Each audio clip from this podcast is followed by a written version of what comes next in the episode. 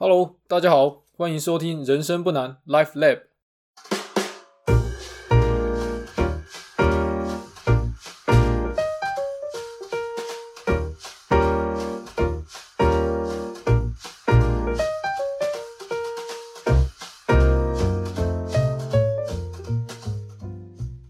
每个人的人生都是一本独一无二的故事书，高高低低，起起落落，都值得大家细细品尝及阅读。我是 Podcast 老人，老子的老，人类的人，很高兴又再跟大家见面了。在节目的一开始，要先和大家说一件事情：这个节目已经开播了一个月，那目前这集是第七集。我觉得愿意持续收听的听众，或多或少都和我培养了一些思考的默契。我想和各位说的事情是这样：本节目的蜜月期就在这一集画下了句点。我打算从下一集开始，给大家越来越多新的启发，因此节目的内容哦有可能会越来越硬，希望你们也越来越有收获。那如果节目的内容哦硬到听不下去，我只能跟大家说，坚持下去哦，听不懂就多听几遍，多听几遍不是坏事哦，听一听可能有一些概念就会进入你脑袋里面的潜意识。那潜意识就可以改变我们的财务行为。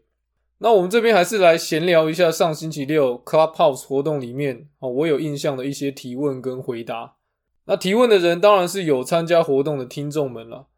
但我要和大家解释一下，你们听到的答案，其实回答的人并不是我。我在 Clubhouse 多数时候都是以主持人自居，所以你们以下听到的答案，是我请指数化投资的专家。哦，那天有财经部落客鲁爸以及美国华人圈 Danny 前辈帮忙回答的哈。那我的责任是 summarize 听众的问题跟两位专家的答案。那因此呢，你们听到的答案应该是比我自己回答的还要更公正、更客观。这也是我比较推崇的一种互动方式。那我一直都希望听众们哦，不要只听到我的声音，单一的声音一定会偏颇。那多元而且宽广的视野。哦，是你们成功的必要条件。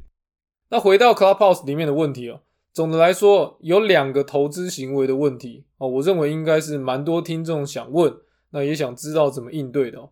第一题，有位叫 Dude 的听众哦，他是这样问的：他有一笔为数不小的资金，他希望了解从指数化投资的概念之下，要用什么样的方式投入这笔资金是比较合乎逻辑的。那其实这个问题就像是说，哦，你今天有一笔钱，要怎么样把它消化掉，投入在市场里面？哦，这个命题大概是这样：是马上投入呢，还是就是利用一段时间投入，分批投入这样？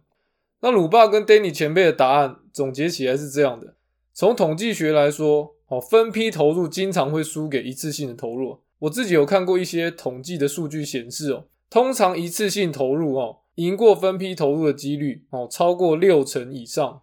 但是哦，从投资的行为学来说，大部分的人其实对于一次性投入的那种心理压力其实太大，所以通常你没有办法做这样的财务决定。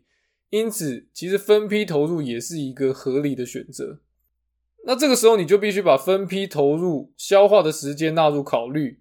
那鲁爸跟 Danny 前辈都认为哦，即便分批投入，那你消化的时间也不应该太长。少的话，两三个月就把它全部投完；那多一点，一年内能消化完是最好。那最多最多，你不应该超过两年才把这笔钱消化掉。那第二题哦，是有位叫陈俊的朋友问的，他是这样问的：最近美债在短期出现了一个蛮大的修正，那他就请教了两位前辈，哦，指数化投资人在这种时候通常都怎么应对啊？那这个问题其实，如果今天是股市修正，那你大概也会问差不多问题了。那简而言之，就是忽然间碰到一个市场的呃某一类资产的崩跌啊，你大概会想知道呃怎么去操作会比较好。那鲁爸跟 Danny 前辈的答案总结起来是这样的哦：一般指数化投资人哦，或多或少都会做到资产分配。那资产分配的意义就是说哦，不管是股市或债市啊，你都持有一定的比例。而且这个比例是设定好的哈，比方说股债比是六比四这样。那当债市大跌的时候哦，如果股市的部位相对平稳，那你这个比例就会产生偏移。偏移的意思就是说，比方说哦，你股债本来是六比四，但是债券下跌了，那你可能就股票变成六十五 percent，那债券变成三十五 percent。哦，这个时候呢是一个很好的时机做再平衡。那再平衡其实是指数化投资里面资产分配的一个概念啊。所谓的再平衡哈，如果我们用当前就是债市大跌的状况下来说哦，就是你应该要卖掉部分的股市部位，去买入一些债券的部位。那为什么要做再平衡呢？因为再平衡或多或少都能起到买低卖高的作用。好，因此你做这件事情就可以帮助你降低你资产的波动。那同时间在买低卖高的过程中，哦，你也是会一定程度的提升你的报酬率。那再平衡的概念不是很困难，但是什么时候应该做再平衡哦？要做再平衡的话，Danny 前辈使用的方法是叫做动态的再平衡。那意思就是说，他可能每天或每周检查一下。那这个股跟债啊的比例有没有偏移到它设定的一个 margin？那比方说某一方偏离五 percent 就做再平衡，那这叫做动态再平衡。那刚刚的例子就是说啊，股债比是六比四，那现在变成六十五 percent 比三十五 percent，那你就应该要做再平衡。那鲁霸的方法是哦，每年找到某一个时间哦，定期做再平衡。那鲁霸的部落格它里面有一篇文章是专门讨论再平衡的频率哦，对报酬率的影响。那那篇文章的结论其实是这样：再平衡的频率对报酬率的影响哦，不是那么的显著。所以说，再平衡是一件指数化投资哦，里面你只要有做资产分配，那你就应该要做的事情。但是你不用整天研究你要多频繁的做这件事情，或或是多么动态的去做这件事情，至少维持每年有做就好。那如果忽然市场大跌啊，你错过或忘记再平衡。实质上来说，哦，对你长期的报酬率影响也不是很大，所以你不要太纠结于做这件事的频率，但是你应该要哦固定时间去做，或者是像 Danny 那样子动态的去做。那 Clubhouse 最后还有一些听友哦，希望台上的讲者能够推荐几本值得阅览的书籍哦。那我在这边哦，请我两位指数化投资的朋友 Kevin 跟 Andy 推荐了五本入门书款哦，大家有空可以看一看。那其中两本是一个经典老书哦，名字叫做《投资金律》跟《漫步华尔街》。那同时间又有两本比较新的书哦，算是检讨投资行为或投资心理产生的影响哦，名字叫做《不当行为跟致富心态》。还有一本算是人生哲学的书籍，叫做《穷查理的普通常识》。那这本书其实比较硬一点啊，啊，因为不是只是单纯讨论投资啊。啊，有点像是在利用投资去刺激你的人生哲学的思考。那如果你看不完，很正常哦，买来放着。不一样的年纪看，会有不一样的体悟哦，所以你可以当传家之宝哦。等你老了啊，要走了啊，送给你儿子。那以上这五本书啊，大家有空可以翻阅一下，应该有不少的收获。那我在这边先感谢 Kevin 跟 Andy 的推荐。那这边再来打一下 Clubhouse 的广告。还记得我上一集有聊到有一个餐厅创业家 Rick 吗？在我诚挚的邀请之下，Rick 打算要在三月二十七号接受我的访问，那来讨论一下他创业家的心路历程。喜欢创业话题啊，具有冒险精神的伙伴哦，不要错过我们在三月二十七号晚上九点 Clubhouse 上的活动。好，闲聊到这边哦，回到正题，今天想和大家聊聊一个。财务行为对财务成功的影响啊，故事的名字叫做《客家人的厨师机》。故事的灵感其实是来自于网络论坛哦，PTT 的八卦版。那希望听完这节，大家能够了解储蓄率对财务成功的影响。那首先，我们先从 PTT 那篇文章谈起哦。有一位版友在 PTT 的八卦版 PO 了一篇文章，标题叫做。客家人会怎么利用除湿机里面的水？那底下版友的回复其实蛮逗趣的。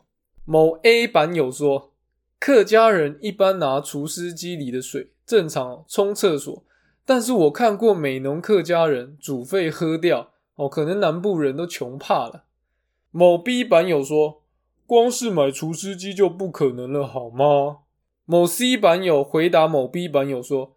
难道客家人为了夹菜会故意让房子湿气很重哦，长出香菇还是木耳来夹菜吗？那某 D 版友更过分了，接着讲，客家人平常就会用鼻孔吸收空气里的水汽啊，让水进到除湿机里面，根本是客家人之耻啊。那最后又有一位某一版友补充道：“我同事是美农客家人，他真的没用过除湿机。”啊，讲完一堆玩笑话，不晓得听众们你们有没有笑开怀啊？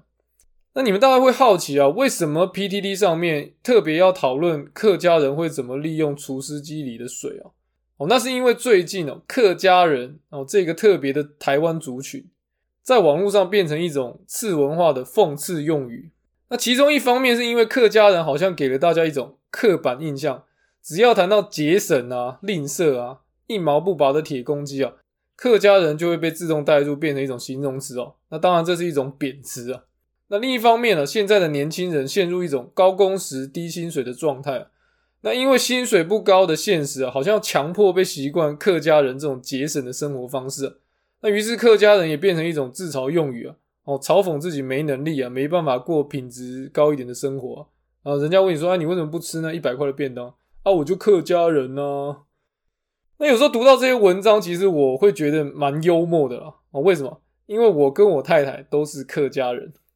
那很有趣的事情是这样，网友们那种尖酸刻薄对客家人的评论呢，有时候都是一种那种无厘头的省钱发想。我跟我太太居然会觉得，哎，居然有这种省钱的方式，哎，我们两个怎么没想到？改天来实行看看。如果你朋友是客家人哦，看到这样的讽刺会生气。那就代表他没有承袭到客家人真正的硬讲精神、应景精神。我这边补充说明一下，我刚刚说的应景精神的应景啊，是客家话的硬讲。硬讲的意思就是脖子很硬啊，哦，不是说话很应景的那个应景。那真正的客家人是这样，脖子很硬的。如果你骂一个客家人吝啬、一毛不拔，哦，是个不丢东西的囤物癖，他们反而会觉得，哎，你真了解他。这种批评对他们来说，其实是一种另类的夸奖。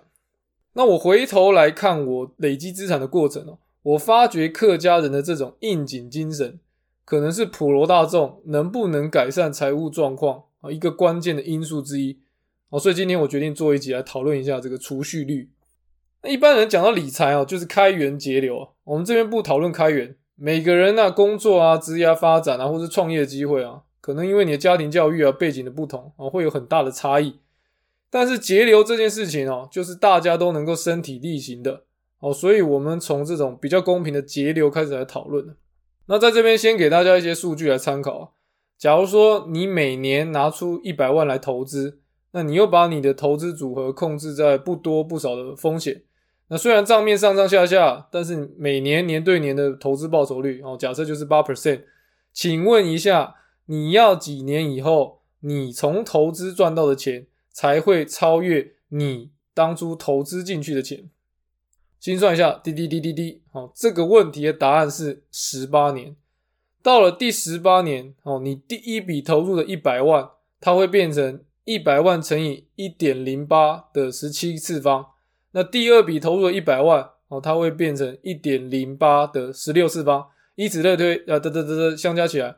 到了第十八年，你总共投入了一千八百万，那你刚刚相加起来的累计的资产净值会是三千七百四十五万。终于在第十八年，好，你赚到了一千九百四十五万，超过你投入的一千八百万。嘿，十八年呢？听众们心里面大概会出现一个王宝钏苦守寒窑十八年的那种惊叹号。但是我要跟大家讲哦，你要注意一下这边的数学哦，这是一个 normalize 的问题哦。normalize 的意思就是说。我们今天不管定期投入十万、五十万还是一百万，只要年对年报酬率是八 percent，这个问题的答案都是十八年。这个数学问题哦，要给大家启示就是哦，不管有钱人还是我们普罗大众，资产的累积都是需要时间的。在时间的尺度上，你如果去观测大家的投资效率哦，这是一件很公平的事情。在相对合理的报酬率之下，我们这边假设是每年八 percent。哦，你就是需要十八年才可以达到总获利大于你的总投入资金。那知道投资无论如何需要花时间啊，那又期望尽快改善财务状况啊，那到底要怎么办？那这时候我们就要回来思考，我们担心财务状况的原因到底是什么？哦，我有去看过我听众的这个年龄的分布啊，我大胆假设收听这个节目的听众，你们的年纪应该是落在二十到四十岁之间。大家担心的财务问题，并不是三年五年财务会出什么状况，因为你有工作就有收入。那你虽然不是过得很富裕，但每个月固定有现金流入，哦，生活并不会出太大问题。那真正大家担心的，其实在二十五年、三十年后，哦，我们会到达法定退休年龄。那到那个时候，自己有没有足够的积蓄哦，足够的资产提取现金，或是产生足够的现金流来支付你退休的生活哦，就会变成一种担心，甚至变成一种恐惧。那既然是讨论退休的问题啊，我们用专业一点的 term 来衡量你退休时候的财务状况哦。这个时候呢，我们就拿出一个大家常听到的所得替代率这个名词啊。那所得替代率哦，简单来说就是我们在退休的时候，假设你有一笔资产。资产净值产生的现金流跟我们退休前的收入哦相除之后的比值啊，那我们这边假设有个公务员了哦，他退休前的薪水是六万块，那他退休以后呢，国家每个月支付他三万块，那他也没存任何钱，反正就是国家就是支付他这三万块，那他退休的所得替代率就是三万块去除以他原本的薪水六万，那所得替代率就是五十 percent。好，所得替代率介绍完毕之后呢，我还要再介绍一个更好，但是大家可能比较陌生的 term 来衡量你的退休财务状况，叫做费用替代率。费用替代率也是一样，简单来说，假设你在退休以后，你资产净值所产生的现金流，嗯，跟你退休当时的每个月的花费相除之后的比值，那这个就叫做费用替代率。那我们一样假设之前那个公务员哦。假设这之前公务员他在退休的时候每个月花费是三万块，那他退休以后呢，国家一样每个月支付他三万块的月退俸。那假如说他没有什么额外的资产产生更多的现金流，那他的费用替代率就是三万除以三万一百 percent。那你们大家大家会好奇说，为什么要发明费用替代率这个 term？会谈费用替代率的原因是哦，即便两个收入一样的人。如果他们的生活习惯大不相同，追求的物质水平大不相同，那退休之后面临的财务风险也会大大的不同。那很显然的，越节省的人，他的费用替代率就会越高，那他的风险就会越低。不管所得替代率或是费用替代率，那肯定是越高越好。越高的替代率就意味着哈，你退休之后的财务状况风险越低。好，那我们接下来要来算数学哦。我们用一个二十五年期的退休计划作为基底哦，那因为都是用刚刚讲的比率的方式去计算哦，所以这是一个 normalize 的问题。那换言之，你收入的多寡跟你计算出来的比例哦是没有什么关系的。我们来做一个大胆的假设，第一个假设，通膨率两 percent，薪资成长率也是两 percent。那会做这样的假设，就是说我们把薪资成长跟通膨率呃互相抵消。那这样子，我们就可以把我们的 focus 的点在储蓄率上面。那第二个假设，存下来资产年投报率是八 percent，那一样，在这边我们就是用不多不少的风险哦，大胆假设，长期而言，八 percent 这个报酬率是合理而且可行的。第三个假设，我们如果要计算资产净值产生的收益哦，我们暂且就用八 percent 的一半，四 percent 来估计。那为什么要把资产收益砍半来计算退休后的所得嘞？哦，最主要就是说你需要安全边际了。那资产产生的收益其实会有两部分啊。第一个就是它产生正的现金流哦，就是股票配发的股利啊，或债券啊定存产生的利息。那另一种就是资产产生的资产利得哦，就涨价的部分。那当然你就是处分你的资产，你也可以赚到钱嘛。那虽然我们用八百分做长期投报率的假设，但是等到你要退休要用钱的时候，你的资产一定会有波动。那你可能有时候是好年，可能有时候是坏年。那为了预防坏年的时候搞砸你的计划，所以你需要安全边际。所以这个时候，虽然年投报率是八 percent，但是你必须要用年投报率的一半四 percent 哦，作为你退休资产产生的现金流的一个假设，这样你的退休计划才不会那么容易被搞砸。好，当我们把这些变数都固定下来之后，唯一可以影响退休计划的这个变数哦，就只剩下一个，就是你的储蓄率了。那或者用另外一个角度去看。哦，就是你的花费率，反正没花费掉钱就会变成储蓄嘛，所以储蓄率跟花费率加起来就会是一百 percent。那我们这边用三个案例来说明可能的退休状况。第一种是低储蓄率，哦，假设是五 percent。那第二种是中储蓄率，假设是三十 percent。那第三种是高储蓄率，假设是五十 percent。那大家当然不可能边听 podcast 边打计算机啊，或者是输 Excel 啊。那我这边就直接念数字给大家感觉一下就好。那我们现在探讨第一个案例哦，低储蓄率。假设你的储蓄率是五 percent，经过二十五年以后，你要退休的时候，你的所得替代率是四 percent，费用替代率是四点二 percent。不管从所得替代率或费用替代率去看哦，好，这是一种极度危险的退休状况。你退休以后二十五年累积的资产产生的收益哦，居然不到你退休前的花费的五 percent 哦，我不知道你这样要怎么生活。所以很明显的，储蓄率五趴，好，对于退休计划的支持是不够的。那我们再来谈第二个案例哦，中储蓄率哦，当你的储蓄率是三十 percent 哦，经过二十五年以后，假设你要退休，你的所得替代率是二十四 percent，费用替代率是三十四 percent。那大家大概会好奇啊，为什么费用替代率会比所得替代率高出了十 percent 那么多？那实物上来说啊，其实这个差距就是产生在生活习惯嘛。那也就是说，你的物质的欲望可不可以控制在某一个比较可以接受的水平呢？那你可以跟那个刚刚五 percent 的例子比较，哦，五 percent 的例子就是说，哦，他花掉九十五 percent 的钱，那只存下五 percent。那在储蓄率三十 percent 状况下，就意思是他花掉七十 percent 的钱，哦，存下三十 percent。所以其实真真正正为什么在三十 percent 这个案例中，它的费用替代率会是比所得替代率要高出十 percent？如果你去跟第一个案例来比较，那就是因为他把他的费用好从九十五 percent 降到了七十 percent，他一方面省钱，一方面多储蓄啊，在这中间的差距，哦，就会最后就会转换成哦，费用替代率比所得替代率还要高出十个 percent，那变三十四 percent。那我们接下来就谈最后一个案例哦，高储蓄率哦，简称客家人案例。当你的储蓄率是五十 percent，经过二十五年后，假设你要退休，你的所得替代率是四十 percent。费用替代率是八十 percent，这种退休计划其实可以说是安全边际高到了云端的哈，不太可能退休之后出现问题。那知道高储蓄率对退休计划有帮助，但实物上执行起来却有很大困难那原因是一般的四口之家要维持基本的生活，大部分是做不到五十 percent 的储蓄率的。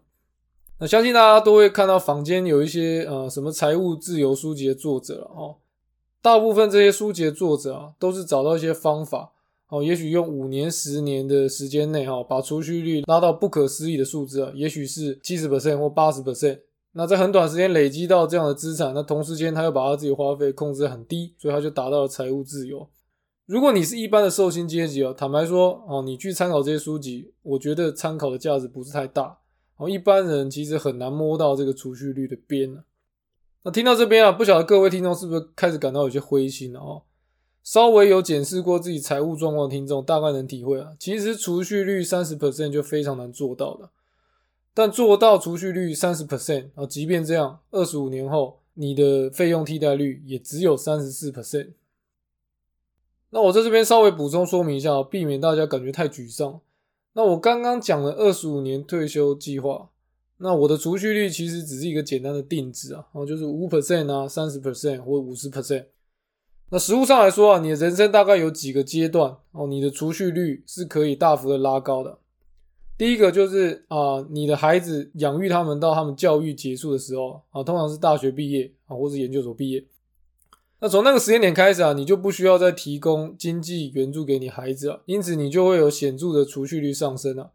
所以教养还是很重要啊，你一定要给予他们这个独立生活的能力啊。那通常呢，估计养育一个小孩哦，至少占一个家庭费用的十五 percent 左右。所以假设你有两个小孩，那他们两个都独立了以后哦，他们大概可以贡献给你三十 percent 储蓄率的提升这样子。那第二个可能的状况是，当房贷缴完那一刹那哦，你的储蓄率也可以有一个显著的提升啊。那一般建议是这样。家庭的房贷应该不能超过家庭总现金流的三分之一啊，所以在房贷缴完那一刹那，你应该是有能力去提升超过三十 percent 的储蓄率啊。换言之，如果你同时间，哎，孩子长大成人独立了啊，你可以得到三十 percent 的储蓄率提升。那房贷又缴完，你又可以得到三十 percent 的储蓄率提升。那如果你原本又有三十 percent 储蓄，哎，你就可以拉尾盘，可能在你哎人生即将要退休的那段时间啊，你的储蓄率可能可以高到八九十 percent。那其实还有第三种状况啊，哦，就是大部分公司还是有调薪啦，而且大致上来说，台湾其实还是一个低通膨的国家。只要你的公司调薪的幅度哦比正常的通膨率还要高，那你又没有因为调薪去扩大你的支出，那总的来说，你储蓄率还是可以每年慢慢慢慢提升的。哦，所以其实状况没有那么恶劣啊，大家不要那么灰心。好了，我知道讲完这些，希望降低大家的恐惧，可能还是没有什么帮助。那大家可能还是很悲观。你们心里面一定会觉得，呃，听完老人这节论述，感觉时间压力超大的。越早铺险的资产，未来的报酬就越丰厚。哦，讲白了就是一句话：现在的钱比较大。啊，可是现在就没有钱呢。孩子要毕业，房贷要缴完。哦，看起来都是遥不可及的梦想诶。哎，等到小孩毕业啊，房贷缴完。真的尾盘拉个几年就能安稳退休，搞不好尾盘的时候还碰到股市大空头嘞。听完人生不难 Podcast，哎呦，觉得人生真的好难。各位听众，我完全可以感同身受。我刚开始了解自己的财务状况的时候，也是一样的感觉啊。你们真的不孤单，但是我们还是要面对问题啊。我在这边鼓励大家一下，不要对你的环境低头啊。哦，大家可以效法一下我跟我老婆，应用客家人的。应景精神来面对这个挑战。我举个例子啊，不晓得大家身边有没有抽烟的朋友啊？我是绝对不可能抽烟的。为什么？开玩笑，一天一包烟呢，一天就抽掉一股的零零六二零八富邦五十，一年三百六十五天，那你总共要抽掉三百六十五股富邦五十，这像话吗？抽个烟你还有可能得到肺癌，一年治疗要一百五十万，谁负担得起这种高额的医药费啊？哦，所以我绝对是不可能抽烟的。那再举另外一个例子，那除非朋友请客，我从来不喝星巴克的咖啡啊。那简单的心理因素就这样，Costco 卖一包绿挂式咖啡，成本一包大概十块，我买一杯星巴克咖啡，对比 Costco 的绿挂式咖啡，这个价差已经可以买一股富邦五十零零六二零八嘞。哎，同样思考也发生在珍珠奶茶、烧仙草啊、芋圆豆啊。我生活中所有要买的东西，我都是用啊零零六二零八啊，或是 VTI 的股价来衡量。如果有任何的消费可以节省，然后去买股票，我跟大家讲，我会毫不犹豫的拿去买股票。但是嘞，我还是要强调，即便你是客家人，厨师机里的水你也是不能拿来喝的，那真的太脏了，喝了生病哦，要看医生，看医生要钱的，不要滥用健保，浪费社会成本。那讲到这边啊，除了平常节省之外啊。我们其实也可以用正面一点的态度哦，把投资的钱哦花在可以炫耀的地方，也是一个不错的行为啊。诶，听到这边你大概会好奇，什么是炫耀的行为啊？不晓得大家有没有这种经验哦？周遭朋友啊，或者是时下年轻人，可能买了一台车啊，或是买了一个手表劳力士啊，会拍照打卡上传在 FB 啊，会 PO 一句话：钱没有不见，只是变成喜欢的形状。那我在这边送一句老人语录给大家。钱没有不见，只是变成我未来喜欢的形状。我鼓励大家，你如果有买完零零五零啊，买完零零六二零八，哦，把对账单截图一下，然后在 FB 抛文打卡。钱没有不见，只是变成我未来喜欢的形状。好吧，这期节目的主题就聊到这边了，希望各位听众有收获。那希望听过这个 Podcast 的你们啊，我们大家一起来拨乱反正哦。把客家人从一个贬词变成一个褒词啊！如果你身边有朋友跟你一起收听这个 podcast 的，哦，你们有事没事就互相鼓励一下，问一下对方，你今天客家了吗？好，那我们来个 Q&A，还有 Apple Podcast 的评论分享。这边有个评论人呢，Y U T I N G 零九二七，Yuting 零九二七，评论的标题是五星奉上，哦，内容是这样，满满干货的投资哲学。专属指数投资人的 Podcast，也是主动投资市场的暮鼓晨钟。两个人的拳头比较大，在主动与指数间寻找中庸的美感，让我们继续听下去。